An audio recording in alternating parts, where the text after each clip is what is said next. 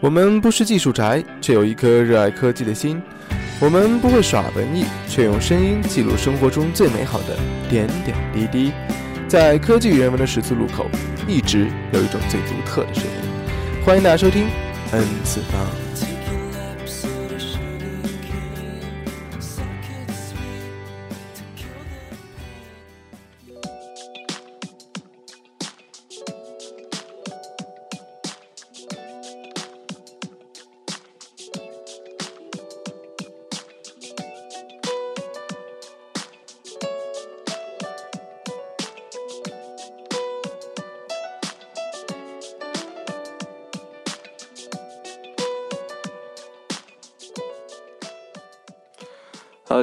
收听第三十一期的 N 次方，我是主播 Roger。首先，十分欢迎大家收听今天的节目。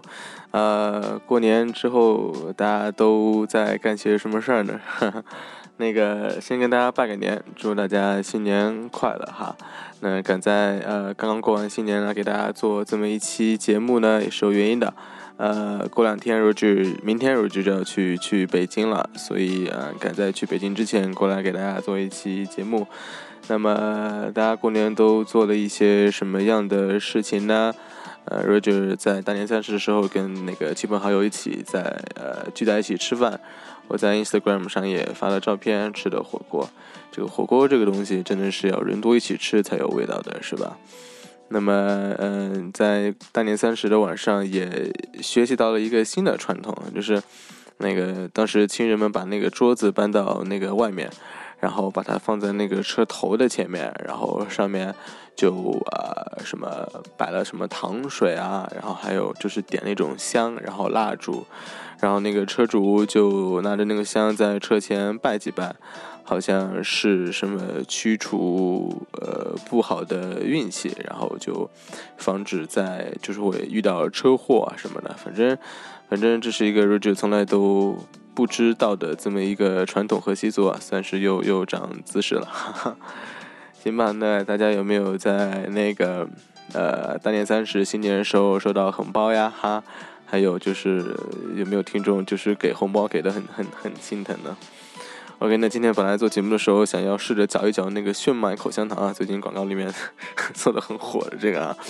结果发现做节目的时候嚼口香糖不是特别好，说话有各种各样的杂音是吧？所以之前就试了一下这个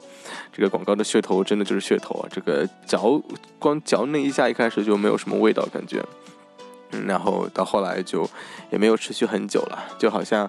呃，我们都有一个愿望，就是什么时候能够呃吃到一个广告里面做的那个呃方便面的，就是广告里面做的方便面，什么时候能够吃到一回？我觉得应该是没有什么什么可能性了吧。OK，那今天呃，今天还是一期比较就是纯正的讲讲科技的节目吧。今天就直播间就 Roger Roger 一个人啊，那么就是跟大家来聊聊呃最近呃发生的一些事情。距离上期节目好像只有三天的时间吧，这个应该是就是呃我们做节目开始以来呃第二短的一个间隔，最短的一个间隔就是我在法国时候做那个节目，就两期，就今天一期，明天一期。然后这次中间就隔了大概三天的样子，然后想，因为虽然只过了三天，但是也发生了挺多的事情的啊。这个最主要就是这个联想把摩托给买下来了。这个大家如果昨天有呃收到 Roger 的一个微信的推送的话，就能看到 Roger 写的那一篇关于呃联想把摩托买的这个事情啊，大家可以去看一看。那么今天在节目里面也会主要的过来聊一聊这件事情。那么之后呢，就会说一下我们的特斯拉啊，这个特斯拉我大家应该都很熟了，之前节目里面也提到过。那么今天会主要来说一下特斯拉这个事情，然后最后就会有一个主播分享的环节。OK，废话不多说，就直接进入我们今天的一个一周新闻。先进入我们的新闻汇总吧，看看这周都看看这几天都发生了一些什么样的事情。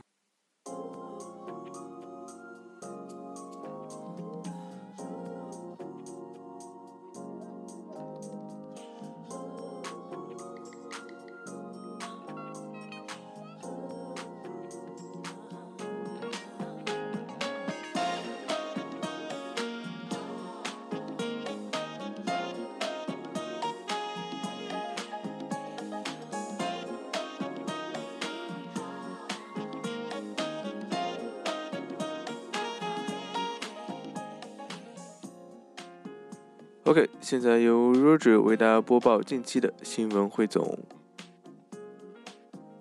联想集团于一月三十日宣布，以二十九点一亿美元的价格从谷歌手中买下摩托罗拉移动业务，包括三千五百名员工、两千项专利、品牌和注册商标。收购价二十九亿美元，包括在收购时支付十四点一亿美元，包括六点六亿美元现金和七点五亿美元的联想普通股股票，而剩下十五亿美元则将以三年期本票支付。联想集团还表示，将改组其组织结构，成立四个新的业务集团，以代替现有两个业务集团。联想目前正在尝试多元化发展，进入智能手机和服务器等领域。新的组织架构将从四月一日起生效。根据新的架构安排，联想将成立四个新的业务集团，包括 PC 业务集团、移动业务集团、企业级业务集团和云服务业务集团。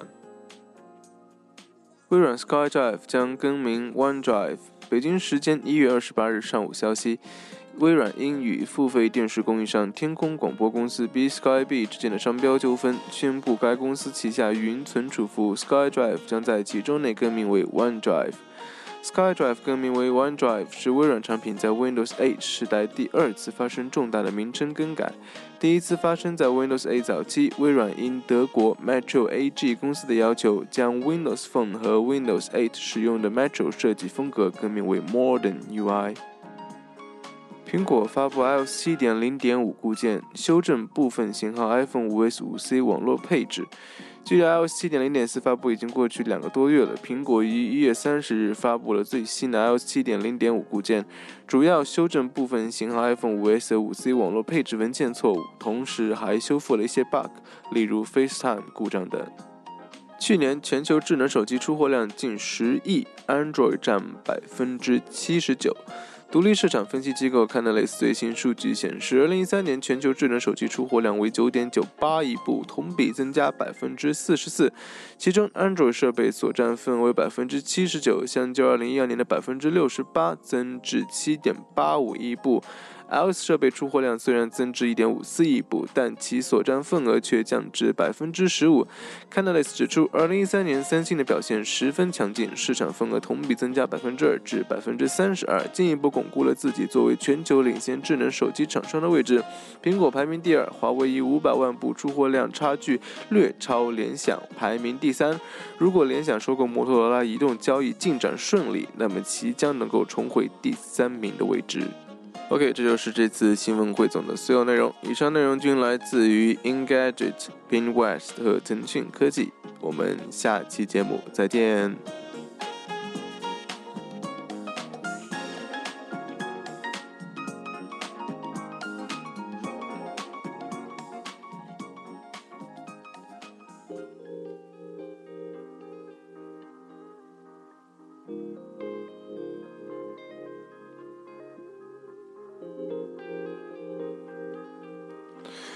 所以可见，其实虽然只是隔了这么几天，但是还是发生了很多事情，是吧？那最主要的还是我们的呃联想在一月三十号呃宣布，他们已经收购了那个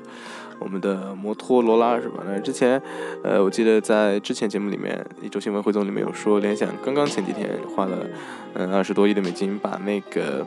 呃，IBM 的一个低端服务器给买了，然后结果没过多久，联想又把摩托罗拉给买了，是吧？这个这个联想最近真的是大手笔啊！这个新年今年估计联想最近收了很多很多的红包，是吧？觉得钱多的没处花，然后然后就一口气收购俩啊！开玩笑，开玩笑的。那么现在还是主要来说一下这个呃，联想把这个摩托给买了的这个事情。其实从表面上看，好像只是谷歌不要摩托了，然后联想刚好想要，然后就完成了这么一笔。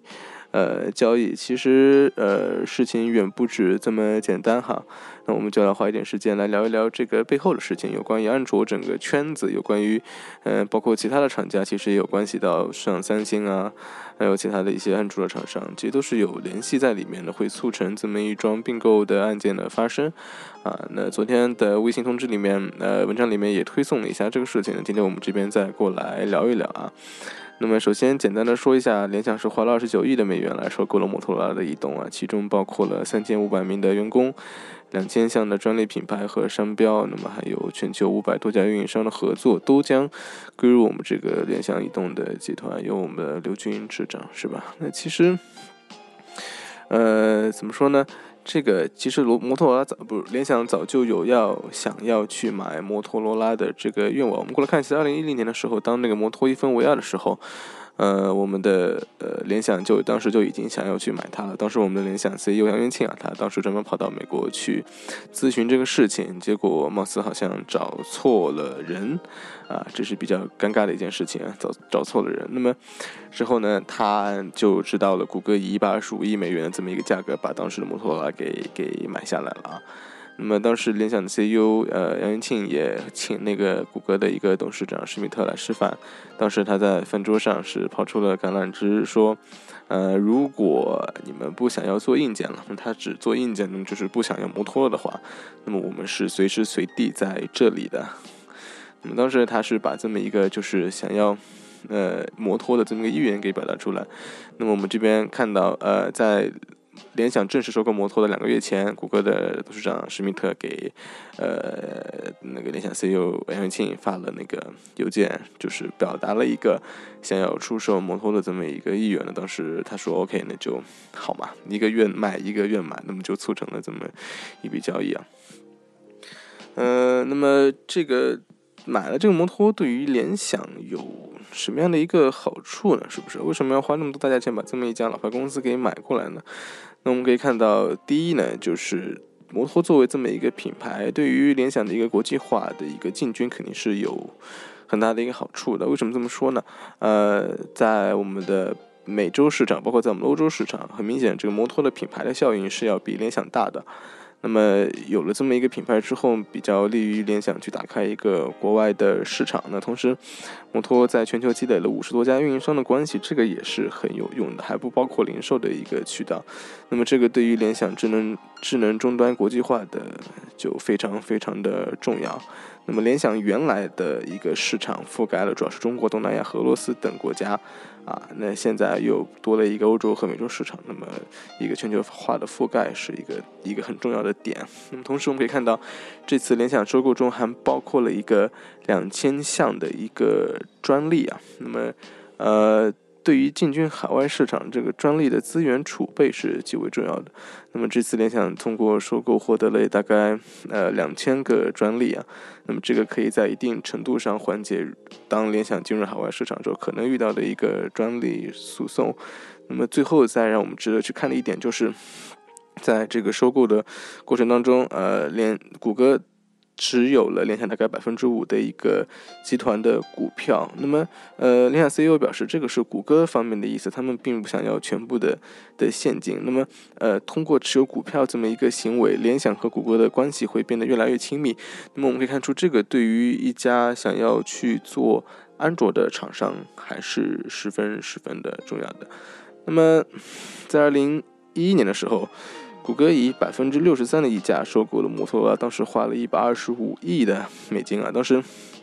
嗯，我们所有人都知道，这个他的意图就是想要去买摩托将近两万项的一个专利，呃，以后来可以用来可以跟苹果之类的移动厂商做抗争嘛。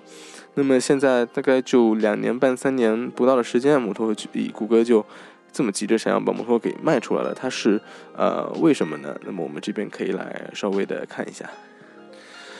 呃，怎么说呢？其实呃，谷歌在收购摩托之后，对于它的一个整合一直不是特别特别的好。呃，从几点可以看出，第一就是，既然是把摩托给买了，那么我们可以觉得摩托就算是谷歌的一个亲儿子了，是吧？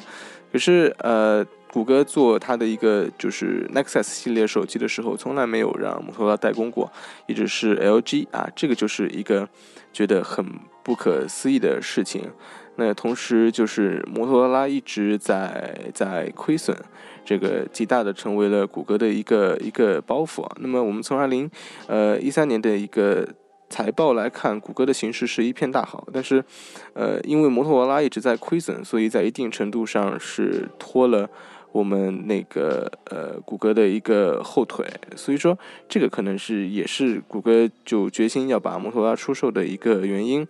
而且当呃连谷歌把摩托给卖了之后，谷歌不仅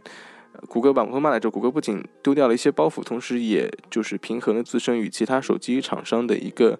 一个关系，因为它虽然说呃。卖掉了大概两千项，就是授权大概两千项的专利，但是它还是拥有绝大部分的专利。然后摩托仍在硬件上仍是支持安卓的一个操作系统，然后他又把联想给拉了进来，所以就从这么多的点来看的话，卖出摩托对联想来，对谷歌来说并不是一件呃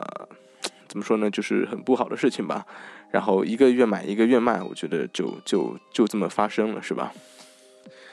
那我们可以再来仔细的看一下，这个谷歌是怎么来对待摩托这家曾经的世界百强的企业的。如果我们仔细的看一看，呃，之前的消息，我们可以看到，在过去的两年半的时间里面，谷歌呢先是以二十三点五亿的美金去出售了摩托罗拉的一个机顶业务，然后呢把他的工厂给卖了，改为一个外包和一个租用的形式，然后紧接着开始裁员，然后最后就是以二十九亿的美元卖给卖给联想，这个这个。这个感觉就就手段手段很残忍，是吧？呃，我们可以看到，谷歌收购摩托的时候，其实就已经有打算。首先就是就是把它买过来，然后再逐个逐个的去卖，仅保留一些对谷歌有用的东西，比如说一些专业、一些专利啊，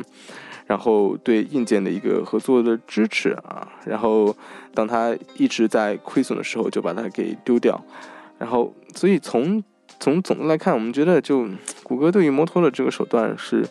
呃，可以说是是是很残忍的，是吧？就就这样把一家曾经的世界百强企业给给拆的拆的支离破碎了。所以在这里我们也可以看到，谷歌对于怎么说呢，在商业上处理的手段还是很很果断、很坚决的。那么从这个事情背后，我们还能看到看到很多，比如说之前在上期节目里面提到的一个，在二零一四年的 CES 上，我们看到三星，它。呃，终于修改了自，终于要修改自己的一个 UI TouchWiz，呃，出来一个新的叫做 Maxine U 叉，啊，这个 UI 跟之前的 TouchWiz 的风格上是变得完全的不一样了。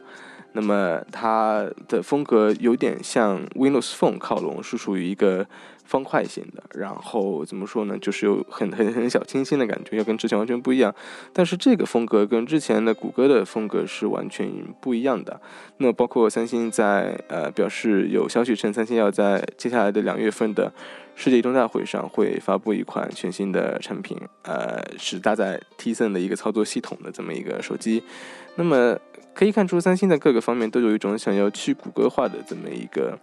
一个一个意向，但是很明显，对于一个呃安卓的一个呃，对于安卓来说，三星是一个很重要的一个厂家，它是三星的，它是谷呃安卓的一个中流砥柱，大部分的大部分的一个呃产品都是以三星的 Galaxy 系列，包括 Note 系列卖出去的。三星作为一家厂商来说，可以说是安卓的第一大厂商，是中流砥柱，所以谷歌一定要怎么说呢？要拉拢好与三星的这么一个关系。所以我们可以看到，这次呃，怎么说呢？谷歌把摩托给卖了，是不是也是一种就是在向三星示好的这么一个一个方式？那之前包括就是之前谷歌有去收购我们的 Nest，我们之前节目里面也有提到过，一周新闻汇总的时候。呃，有分析指出，Nest 谷歌一起才是拥有真正共同的一个愿景，所以谷歌的目标是帮助 Nest 规模化，而出售摩托是一桩多赢的交易。啊，摩托罗拉增强了安卓生态系统，这个确实肯定的。不过，呃，这个 Nest 好像更符合 Glass，呃，谷谷歌之后的愿景。嗯，谷歌现在，谷歌现在，呃，会在一些就是全新的领域在在做一些研究和投资，包括我们的 Glass，包括我们的无人驾驶，包括我们的呃智能眼镜，还有我们的机器人。谷歌之前收购了很多就是专门研究机器人的的的创业公司。我们可以看到，谷歌它可能更多的呃着重点是放在同未来有关的一些产业和领域，嗯。智能智能手机的的市场可能在那些成熟的国家已经到了一个很饱和的状态，所以我个人觉得，谷歌作为一家公司，作为一家科技公司，它的呃，远眼界是很远，它更加会注重到未来的一些点，所以他现在着重的在在致力于对于未来可能就是对他带来一个新的盈利的方式，或者说改变世界，呃，改变科技的一些可能有的一些新的方式的探索和研究上。然后对于智能手机，它更多的可能并不会参与到硬件的一个呃制造制作上，而是更多的着重于软件的研究和创新。所以我们看到，所以这个可能呃也就促成了为什么谷歌这么急于的想要去把摩托卖掉。然后呃最近还可以看到一件事情，就是第一就是三星它呃和谷歌达成了一个十年的专利交叉的这么一个协议。那我们看到在这个事件之后，谷歌和三星的关系是越来越近了。然后三星也表示，呃，会放弃在 CES 上发布的一个一个一个 Maxine U 叉的这么一个 UI。我们可以猜测，也许在接下来的移动大会上，三星可能不会发布它的一个 Tizen 的一个操作系统啊。所以就，呃，怎么说呢？我刚刚今天在网上看到这么一个段子，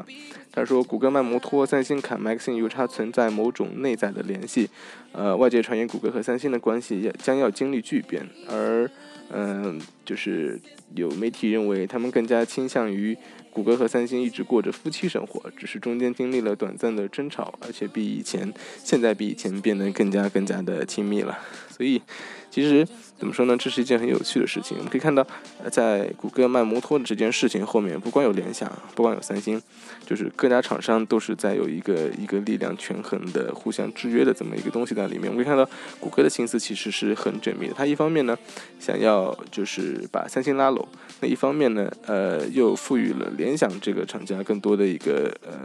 对于安卓的一个支持。那么在一方面也制约了三星。所以我们可以看到。谷歌其实其实是是是非常非常的的聪明的，一方面在复制三星的对手，一方面通过合作啊缓和双方的一个紧张的关系啊。那我们最后呃要来说一下，就是呃我们在谷歌卖摩托的这件事情后面，我们是不是来看一下诺基亚这个这个东西啊？因为呃这次诺基亚可能会显得十分十分的尴尬。如果我们记得的话，去年九月份的时候。那个微软以大概以七十多亿的人民币收购了诺基亚公司的手机业务，然后它最重要的目的是和谷歌来竞争。微软想要自己做硬件，自己打造一个生态圈来和谷歌竞争。然而现在谷歌已经把摩托给卖掉了，说明自己不做硬件了。啊，这个 这个不知道微软看的是个什么样的的想法啊？是不是会动摇这个微软继续完成收购诺基亚的这么一个一个一个一个事情？那么我们可以看，微软之前它有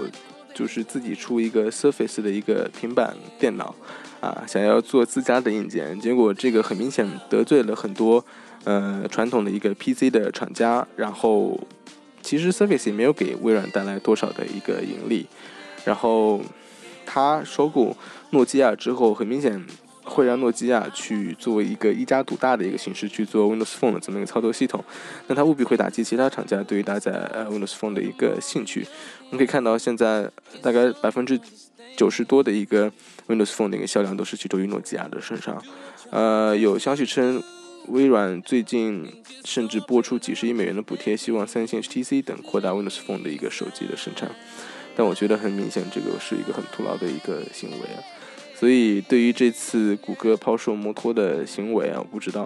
微软对此是做一个什么样的看法。无论如何，呃，移动界在做一个很大的一个改变。现在我们的联想，我们的国产公司联想有了一个，呃，怎么说呢，一个新的方向吧？看看它能不能够很好的把摩托给消化进来，能不能很好的通过这一个呃举措来打开它在国外的一个市场，能不能够提高它的一个知名度啊？这个网上都说当年，呃，联想收购。ThinkPad 的时候，好像并没有把这个品牌做得特别特别的好。那么这次怎么说呢？这次看看他收购了摩托之后，能不能给自己的手机移动业务带来一个新的一个一个增长的一个方式吧？摩托之前在卖的那个摩托叉，包括我们的摩托 G，其实都是很不错的手机，包括它。更新了一个 Joy 的一个系列的手机都是很棒的，看看联想在吸收了之后会不会有一个新的一个推陈出新的一个让我们觉得眼前一亮的东西。跟呃，说实话，我个人还是很期待，因为我还是很喜欢摩托这家厂商的，因为它还是一家很有个性的一家公司，所以让我们就让我们拭目以待吧。OK，那今天我们对于一周这周新闻的一些呃闲聊就到这儿吧，我们稍微休息一下，然后进入我们今天的话题。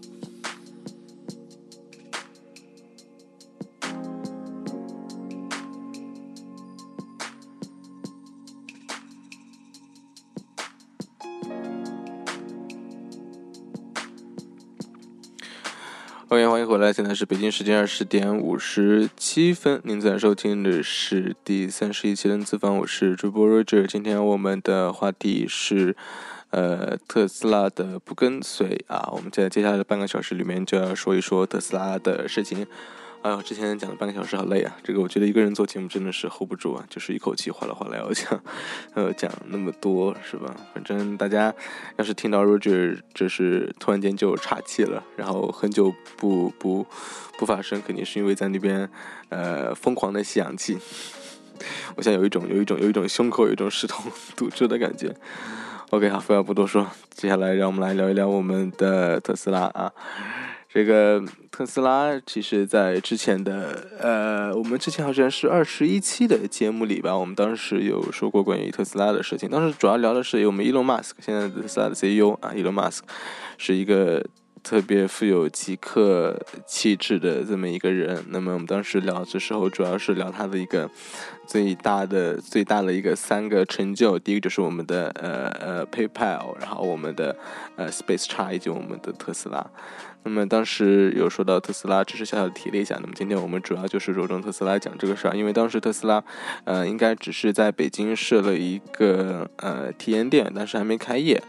然后也没公布售价。那么最近特斯拉已经公布了自己的 Model S 在国内的一个售价。然后就包括他也解决了一个就是商标争夺案，所以说现在应该是已经蓄势待发要进入中国市场了。嗯，过两天如果就要去北，明天去北京嘛，不知道他的那个体验店有没有开，要是开的话可以进去进去感受一下，突然间有一种一种小激动啊。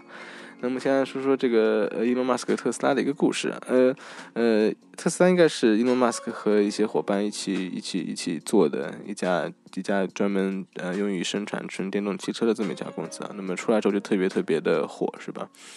呃。呃，现在国内的电动汽车，我不知道听众有没有了解，大家呃比较熟悉的有什么？以前一直想要和大家聊聊汽车来的，现在终于有机会跟大家一起聊一聊车了，觉得特别特别的开心。OK，那嗯，现在好像比较流行的电动汽车有呃，像好像丰田的普锐斯是吧？有一个。然后，比亚迪好像也有几款电动车，包括我们的奔驰，奔驰的 Smart 有一款纯电动版本的。那么说到奔驰的 Smart，呃，当时我们在聊 Elon Musk 的时候，他当时其实在呃在 Space X 和特斯拉都有一个特别艰难的过程。那么当时在决定要不要再继续投钱给特斯拉的时候，Elon Musk 是请到了那个奔驰公司，啊，戴姆勒过来，就是想要他来过来投钱。那么当时奔驰公司的一个要求就是，你能不能再给在我们的 Smart 上面做一个纯电动的，让我们感受一下。结果就当时特斯拉就把纯电动就把那个呃纯电动做到了这个 Smart 身上。那么当时他们的呃奔驰的高管过来体验了之后，就决定给特斯拉投钱。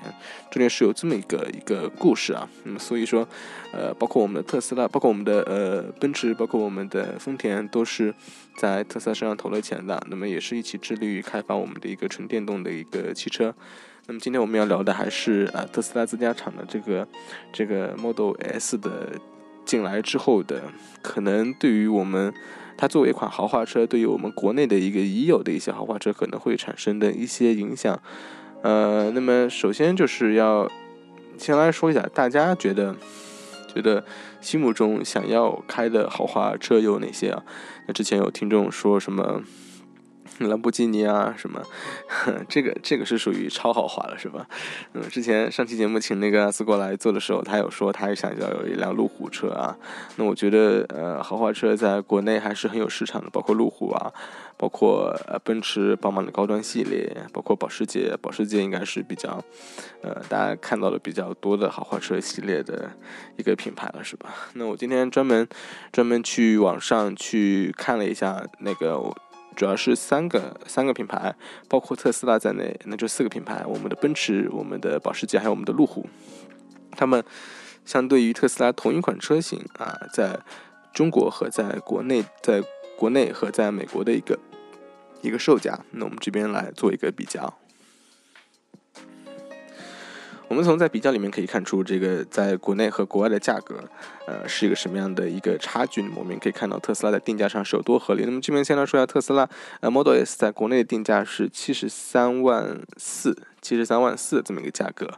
那么我们先来看一下它在美国的一个同款车型，呃，在在国内只有一个。P 八五和 P 八 P 八五一个高端的一个版本可可以买到，在国外有三个版本。那么在这个 P 八五的这个普通版本，在美国的售价是七万三千五百七十美金啊，那我算了一下，大概是四十四万。呃，三千六的样子，就是说你在国外只需要花四十四万三千六就可以买到这款车，那么在国内的售价是呃七十三万四千。那么为什么价格会贵那么多呢？那么其中包括了一个关税，包括了一个运输费用和包括了一个增值税啊。那么加起来之后，大概就是这么一点售价。后面那些部分是难以避免的，所以我们看到大概减下来这个三十万、二十九万是没有办法去避免的。那么我们这边来看一下其他几个厂商的一个价格的一个情况。呃，大家要是熟悉，大家要是熟悉价格，也可以过来一起分享一下。因为我相信有很多听众，呃，很多听众就是应该也是对这个车是很熟悉的。因为我觉得很多爱搞科技的人对于这个车肯定也是非常非常的有兴趣的，是吧？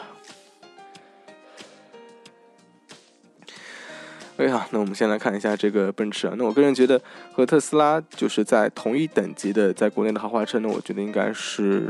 嗯，看我们奔驰的 S 系列啊，那么在美国的话，奔驰 S 系列只售了一个 S 五五零，那么它是一个四点六升的排气量，在国内的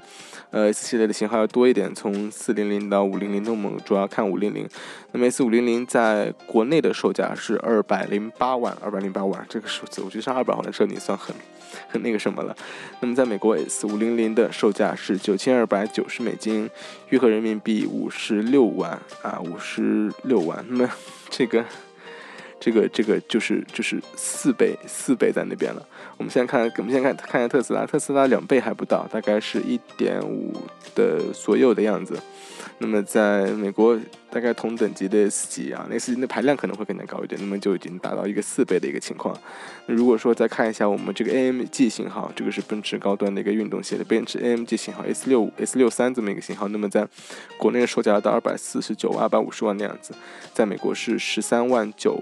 的美金，那么约合人民币是八十四万，啊，这个也是有大概就是三倍三倍的感觉，所以好像普遍来讲就是要三倍的样子，大概二点五倍到三倍，夸张一点就是到四倍。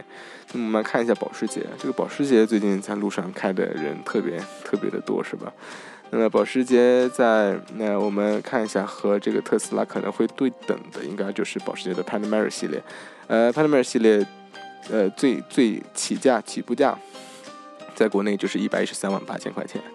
啊，我专门跑到那个嗯 Porsche 的官网上去去看了一下这个车的价格，是吧？所以就最喜欢做的一件事情就是跑到各大汽车厂家的网上，然后去那个 Build and Price 去去定制它那个车，然后加各种各样的配件，看看多少钱。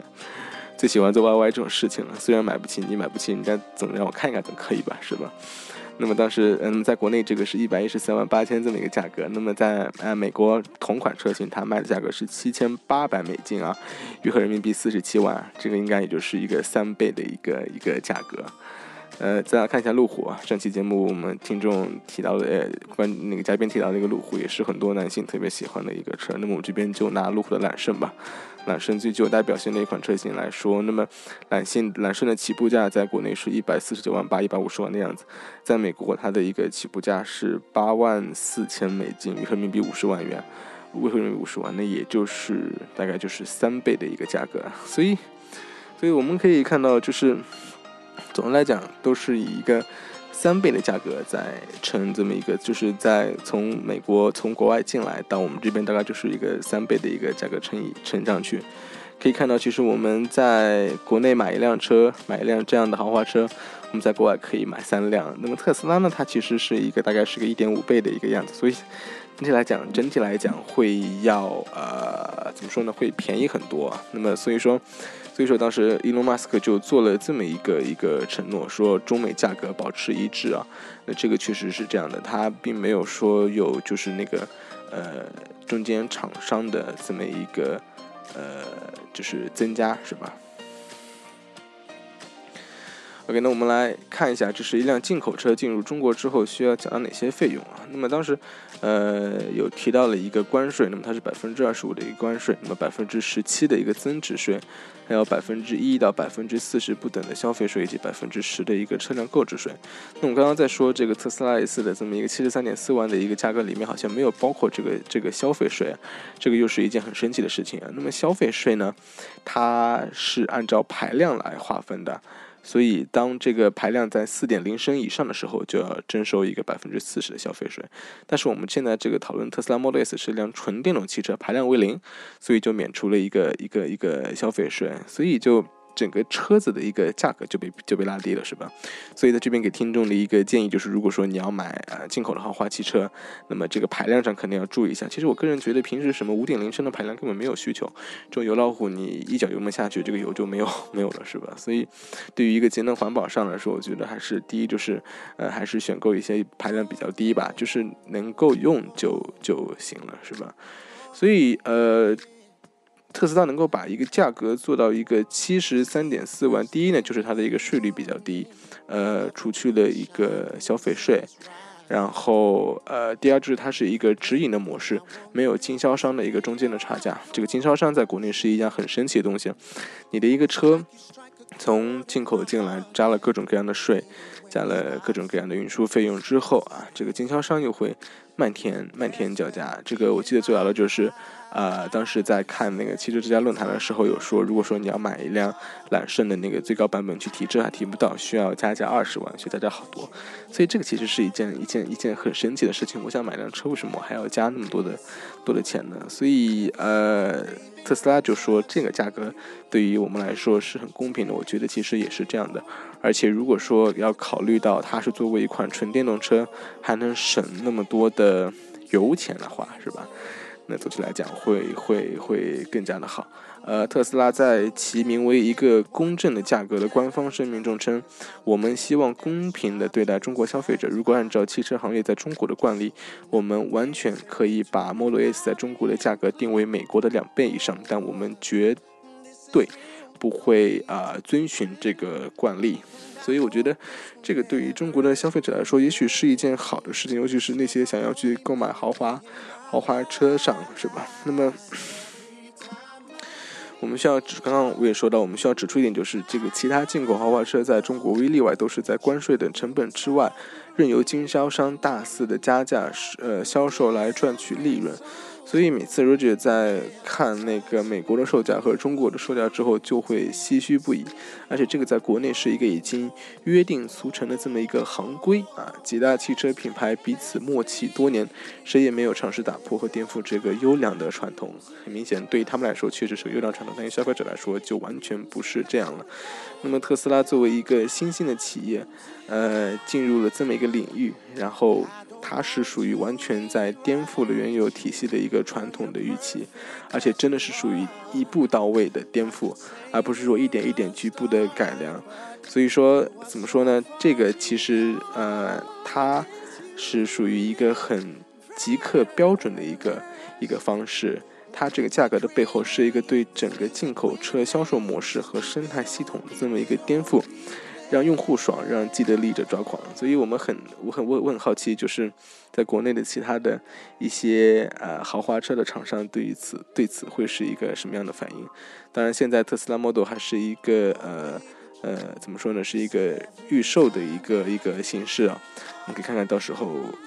有没有一天，也许我们的大街上会会开满我们的 Model S，让我们拭目以待吧。OK，那现在呃来说一下这个这个特斯拉的特立独行，除了表现在价格上之外，它的购买体验、购买经历也是特别特别独特的。现在先来说一个一个段子啊，关于梅老板买嗯现金买车的一个一个一个故事啊，坊间流传着很多有意思的段子。呃，不过面对这个特斯拉这个梅老板，估计估计要傻眼了，因为你即使提着一蛇皮袋现金去店里，这个你也没有办法马上可以可以带回一辆一辆特斯拉 Model。这个区别于传统的进店交钱提车的 4S 店的购车模式，这个相知相识相许是取回一辆 Model S 所必须经历的过程。我觉得这个这个话说的还是还是很有意思的。不知道大家有没有一个购车的一个经历啊？那去 4S 店买车肯定就是看车嘛，是吧？然后就要先交定金，然后如果有现车提的话是最好，如果没有的话可能要等，然后接下来就是等说到车了，然后去 4S 店提，然后把剩下的钱都。都交干净了，然后这车就归你了，是吧？然后中间还要经历各种上牌照的什么过程。那么这个呃，要在莫要在特斯拉上买车的话，这个形式是完全的不一样了啊。这个它是一个相知相识 相许的过程，我觉得这个说的特别特别的文艺。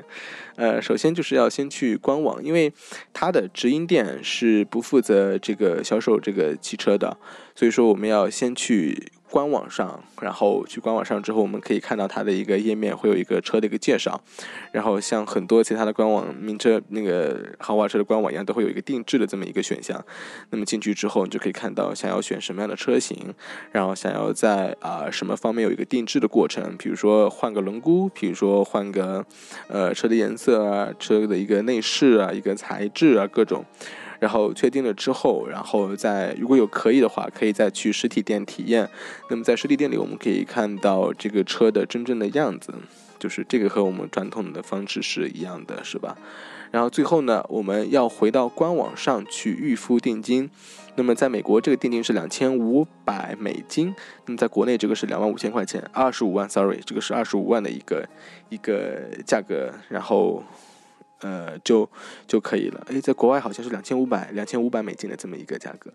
反正就预付定金之后，两个星期会有邮件通知。然后它比较人性化的一点就是，在这两个星期之内，用户可以选择就是不要购买这辆车，可以选择取消订单。但是两个星期之后，就会呃特斯拉就会有邮件通知说这个车子已经呃送厂生产了。如果说你不要的话，这个两千五百块钱美金，这个两万二十五万是不会啊返回给你的。如果说是在两个星期之内的话，那么这个钱是可以悉数退回给你的。然后之后就是进入一个等待的过程，然后特斯拉会把这个车送到你家门口，到时候你只需要签收，只需要把剩下的钱付完就可以了。所以总体来讲，我觉得这个是一个怎么说呢？一个很很呃很便捷的方法吧，就感觉一种很清新的模式啊。我觉得这个应该会会会俘获大多数人的一个芳心。它很好的利用了互联网的这么一个一个趋势，而不是说很麻烦的去找 4S 店。然后去四 S 店里看车付钱，然后跟他们沟通，是吧？这个特斯拉更多的就是在网上完成这个呃操作的一系列的操作，包括它的一个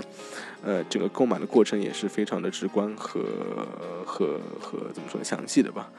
然后这边要说一下，刚刚也提到了特斯拉的一个经营的模式啊，它是一个直营的模式。那么这个其实跟苹果是很像的。那么呃，其实呃有新闻其实有说到，就是特斯拉是请了这个呃当时一个苹果的一个呃销售的一个高管过来做他们的，是挖过来做他们的这个呃销售的。然后当时他也提出了这么一个需要向苹果学习的这么一个直营的一个模式，就是自己开直营店，而是。抛弃了传统的一个，呃，一个一个经销商的这么一个模式，那么这个更好的呃一个好处呢，就是特斯拉可以完全呃控制，就是所有的一个一个链条一个模式，然后它有一个就是自主定价权，而不是说像其他经销商一样会在那边漫漫天的一个叫价，是吧？那么当然，特斯拉这么一个直营模式，当时在美国也是遭遇到了一定的问题，当时应该一开始应该是一个马萨。诸塞州的一个汽车销售协会，以及几家传统的汽车经销商将特斯拉告上法庭啊。那么这个很明显嘛，是吧？这个特斯拉的一个直营模式，已经完全打就打乱了当时一个传统的一个汽车的一个销售的一个模式，所以。就是在损害到一些既得利益者的利益的时候呢，他们肯定想办法去去去去阻止特斯拉做这些事情。那当然，貌似好像呃部分地区的法庭还是偏向于特斯拉的。那么当时特斯拉在国内其实也遭遇到了一些麻烦，比如说关于这个商标争夺的问题啊。那么二零零六年的时候，中国一名商人叫占宝生啊，这名字真真有意思，注册了特斯拉的一个商标。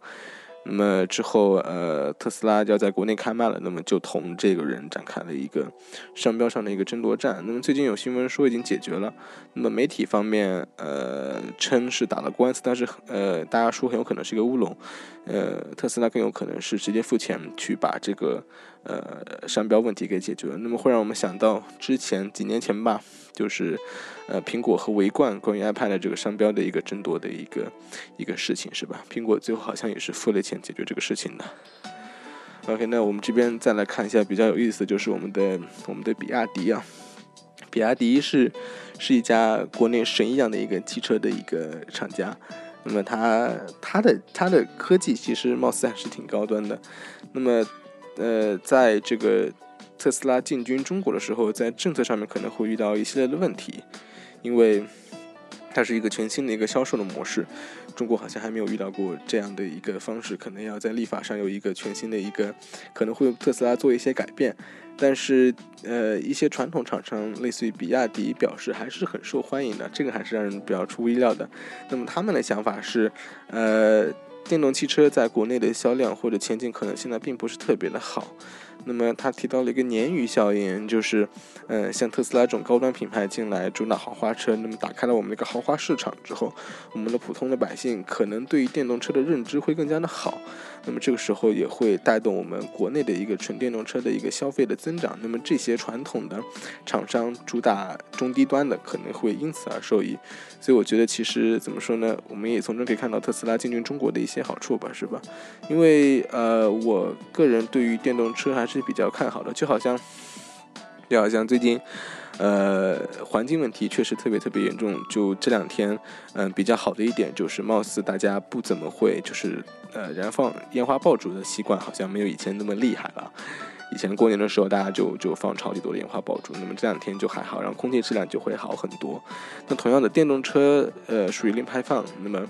这个这个对于环境的一个保护来讲是特别特别的重要的，而且有利于减少我们对于这种呃石油能源的一个消耗。所以我个人还是比较赞成这个怎么说呢，就是电动汽车的一个使用的。当然它也是有问题的，就比如说这个充电。据说 Model S 的的续航可能是将近五百公里吧，那么这个它要是万一没电了，那么在美国它的一个超级充电站是是建了，已经几乎已经覆盖全美了，但是这个在中国可能比较困难。哎，大家要注意，就是，呃，在美国可能比较多的一个家庭的住房是属于那种。庭院式的房间，就大家在电视里面看到的，就是有一幢 house，然后有一个 garden，有一个后院，前面有一个前面有个庭院，那么大家可以停车，那么在那边会比较方便的去安装特斯拉那个充电器。那么对于我们国内普遍的是一个 apartment，是一个公寓的形式，那么安装起来可能会比较的麻烦，而且对于中国政策的相关的一个一个规定啊，这个对于这个。嗯，这个充电站的这么一个建设，可能也会需要一定的时间去渗透。所以说，我觉得特斯拉进来之后，在中国能不能很好的去适应我们这个国家的一个情况，我觉得还是有待于去观察吧。但是我个人觉得，对于特斯拉，呃，能够进军中国，能够以这么一个独特的方式来颠覆我们嗯传统的一个豪华车的一个行业，我觉得还是还是很很期待的。所以怎么说呢？我最喜欢的它的一个形容的方式就是，就是一个。极客标准的搅局模式啊，所以我在这边还是很期待我们的特斯拉今后在中国的一个发展吧。大家看我喘那么厉害，说话说那么久，真的好累。OK，那今天我们对特斯拉呃不跟随的一个话题就聊到这里，稍微休息一下，我们可能进入我们的主播嗯分享的这么一个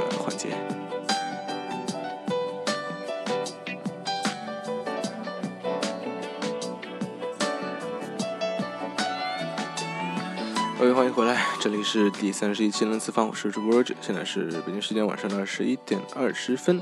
啊，在最后的十分钟时间里面，Roger 跟大家来分享一些最近比较好玩的东西啊。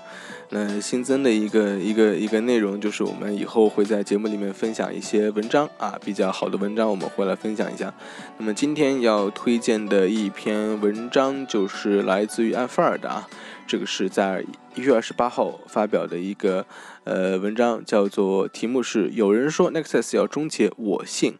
啊，好，这个这个不是我信，他信，不过我觉得我也挺信的。好，那么这个 Nexus 刚刚在之前的那个聊那个摩托跟谷歌的时候也说到了，这个是谷歌的亲儿子自家产的 Nexus 系列的系列的手机啊。那么 Nexus 呃为什么要终结呢？这个文章里面是这么说的：这个预测在呃二零一五年的时候会终结，取而代之的是被称为干儿子的 Play Edition 产品线啊。那么呃之前在节目里面有提到过，什么是 Play Edition？就是呃呃大家可以看到，在 Google Play 上不光有卖自家 Nexus，它会它还会卖一些就是搭载原生操作系统的智能机，比如说之前我们说到了我们的 HTC One，我们的 Sony Xperia Ultra。我们的有一个 LG 的一个平板，它上面搭载的都是原生的谷歌的操作系统啊。那么为什么之前大家都会比较青睐于 Nexus 呢？就是它比较纯正，血液比较纯正。它的一个最好的地方就是可以在第一时间能够体验到系统的呃最新版本。那么现在我们可以说还需要它吗？啊，那我们这边给出它文章里面给出的可能会被取代的有三个原因。第一个原因呢，就是现在我们每个其他品牌的旗舰机，刚刚提到那几款的旗舰机已经有，已经可以完爆我们的。Nexus 的一个机子了，因为它的 Nexus 配置并不是最高端的，那么它当时仅有的一个优势就是可以在第一时间获得最新操作系统。那现在我们这些 Play Edition 这些机子，它也是它也是可以在第一时间获得就是最新的系统体验的，而且它们拥有更强劲的配置。那我们为什么还要去购买 Nexus 呢？是吧？那么第二个原因呢，就是 Nexus 卖的并不是特别特别的多。而且它的设备赚的钱也不多，大家可以知道，Nexus 的价格是很很便宜的，大概就是在二百九十九美金的样子，一千多块钱的这么一部一部机子。那么它它卖的钱，它就是能够给厂家带来的盈利并不是特别多，更多的就是赚一个赚一个面子，啊，面子工程上来说，好像就是呃比较比较给力了，是吧？给谷歌亲自做机子。那么更多的就是刚刚我在第三个原因，我在之前的。那个里面也提到了，最近三星和谷歌签订了一个十年的专利交叉许可协议嘛，那么这个就表示三星跟谷歌呃秘密的达成了一个硬件开发的的协议啊，那么我们可以预测将来会有更多的三星的 Play Edition 的一个设备的面世，那么如果说三星停止开发 Tizen 的一个设备，更多的和谷歌就是维持一个一个最佳拍档。最佳拍档的这么一个形式，或者说那个联姻更加好的话，那么谷歌还需要去自己去做硬件设备吗？所以说，就这篇文章的一个点就是，呃，Nexus 的设备可能就是今后就看不到了。那么我觉得他说其实很有道理的。包括我今天在在看新闻的时候看到有一条比较有意思的，就是最近联想不是把那个摩托买了嘛？然后有有消息称我们的 Nexus Six 会是我们的最后一代。而且他说，呃，想不到的是，他的制造商可能是我们的联想，所以从中可以看出，我觉得 Nexus 可能就是命途多舛，是吧？它能不能维持继续维持下去，我觉得还是一个比较，呃，值得去去想的一个地方啊。但其实我觉得，无论有或是没有 Nexus 系列。我觉得我们都其实没有必要太太在意，因为，因为第一就是它的它的配置确实不是最好的，它价格够吸引，但是它的配置不是最好的，而且其实有它没它，我觉得感觉上来讲，无非就是少了一个谷歌的点，是吗？那么而且很多我们的旗舰机真的是呃在各方面可能都要比 Nexus 好很多，所以我觉得这篇文章还是很值得一一读的，欢迎大家可以去阿尔法上去阅读一下。OK，那今天还要推荐的东西是一个歌手啊，这个歌手叫做逃跑计划，其实是一个乐队，应该是。这个我不知道听众有没有在听啊。这个逃跑计划，这个之前就是很喜欢很喜欢的一首歌，叫做呃，就是呃夜空中最亮的星，是吧？这个应该是来自他二零一二年专辑《时间》里面一首歌。那么今天最近在更新我的 iPod 里面的专辑，那么把这个逃跑计划给加进去。那么两张专辑，零八年推出的《带我离开》和一二年推出的《时间》，嗯，它都很棒。嗯，一开始我听他的那个《夜空中最亮的星》的时候，觉得啊，那这是一家，这是一个就是呃怎么说呢，唱中国式摇滚的这么一个一个一个乐队啊。但是我发现他其实唱的很多英文歌都特别特别的棒，很有那个 很有那个国外一些比较。比较 famous 的乐队的感觉，比如说 Green Day 啊，比如说其他是吧？所以说我觉得可以推荐一下《逃跑计划》，大家可以去听一下。OK，那呃这边再推荐两样东西啊，第一个就是一个 Prezi 啊，这个大家可能都很熟了。呃，大家做那个演示文稿的时候，可能习惯了用 PPT、PowerPoint，但是大家这个 Prezi 我觉得是一种更加更加好的一个，就是可以去取代 PPT 的这么一个方式吧。那么这边说了，它是 Prezi 是一种主要通过缩放动作和快捷动作使想法更加生动有趣的演示文稿软件。大家如果看过它的话，就会发现它是一个就是呃在各个点之间切换伸缩，特别有意思啊。它打破了一个传统 point point 一个单线条的一个时序，采用系统性与结合性体化的方式来进行演示。以一个路线的呈现方式，从一个物件突然拉到另一个物件，是配合旋转等动作，使这个视觉更加具有的一个冲击力啊！这个效果真的是做的特别特别的炫。如果大家大家大家如果大家已经呃厌倦了 point point 这种这种弹入弹出或者这种飞进飞出这种特这种效果，大家可以去尝试一下我们这个 Prezi。